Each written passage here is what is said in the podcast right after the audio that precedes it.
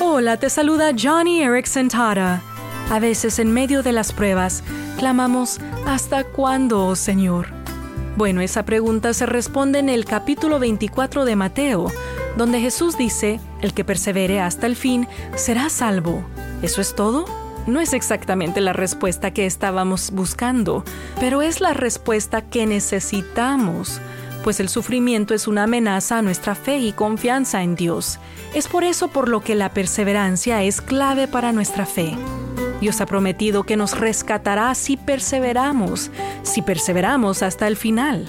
Lo admito, es una lección difícil de asimilar. Sin embargo, tú y yo podemos confiar en que Jesús nos cuidará en la tormenta. Así que hoy, si estás pasando por tiempos difíciles, persevera en Cristo, mantén tu fe y Dios te salvará del temor.